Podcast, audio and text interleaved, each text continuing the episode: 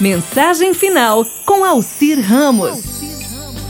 A mensagem final de hoje é sobre a linguagem das mãos. Falam tanto de máscara, né? Mas você tem também que procurar sempre higienizar as suas mãos.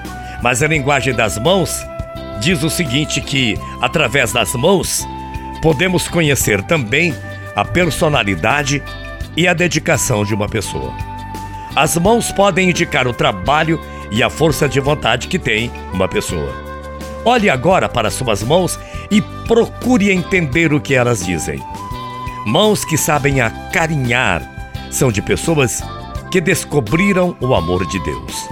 Mãos que acolhem, mãos que perdoam, mãos que corrigem, são de pessoas que já entenderam a importância de uma mão amiga para indicar o caminho. Mãos cheias de calos, mãos ásperas, demonstram a dignidade de alguém que se esforça para cumprir a sua missão. Mãos que acenam são de pessoas que querem se comunicar e querem sempre transmitir algo mais. Mãos que sabem cuidar de flores. Mãos que se unem em prece. Mãos que erguem as pessoas caídas. Mãos que dão forças a um abraço, muito embora agora estejamos distantes. Nossas mãos são muito importantes. Através delas, podemos transmitir o que traz dentro de nossos corações. Faça com que suas mãos sejam sinais de respeito, sinais de trabalho e, acima de tudo, sinais de muito amor.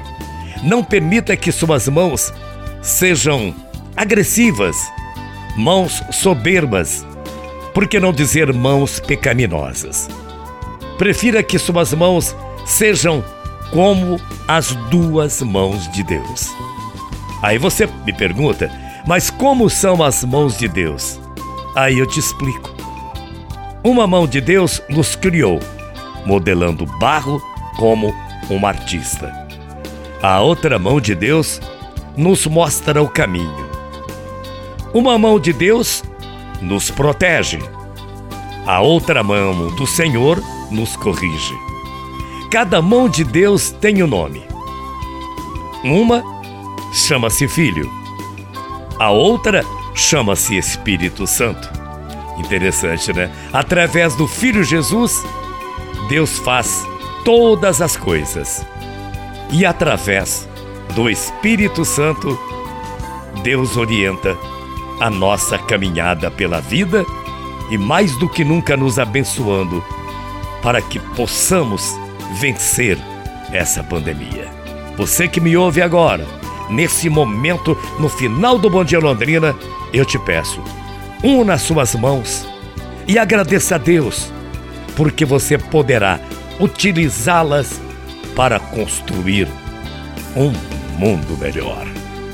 Bom dia, até amanhã, morrendo de saudades. Tchau, feia.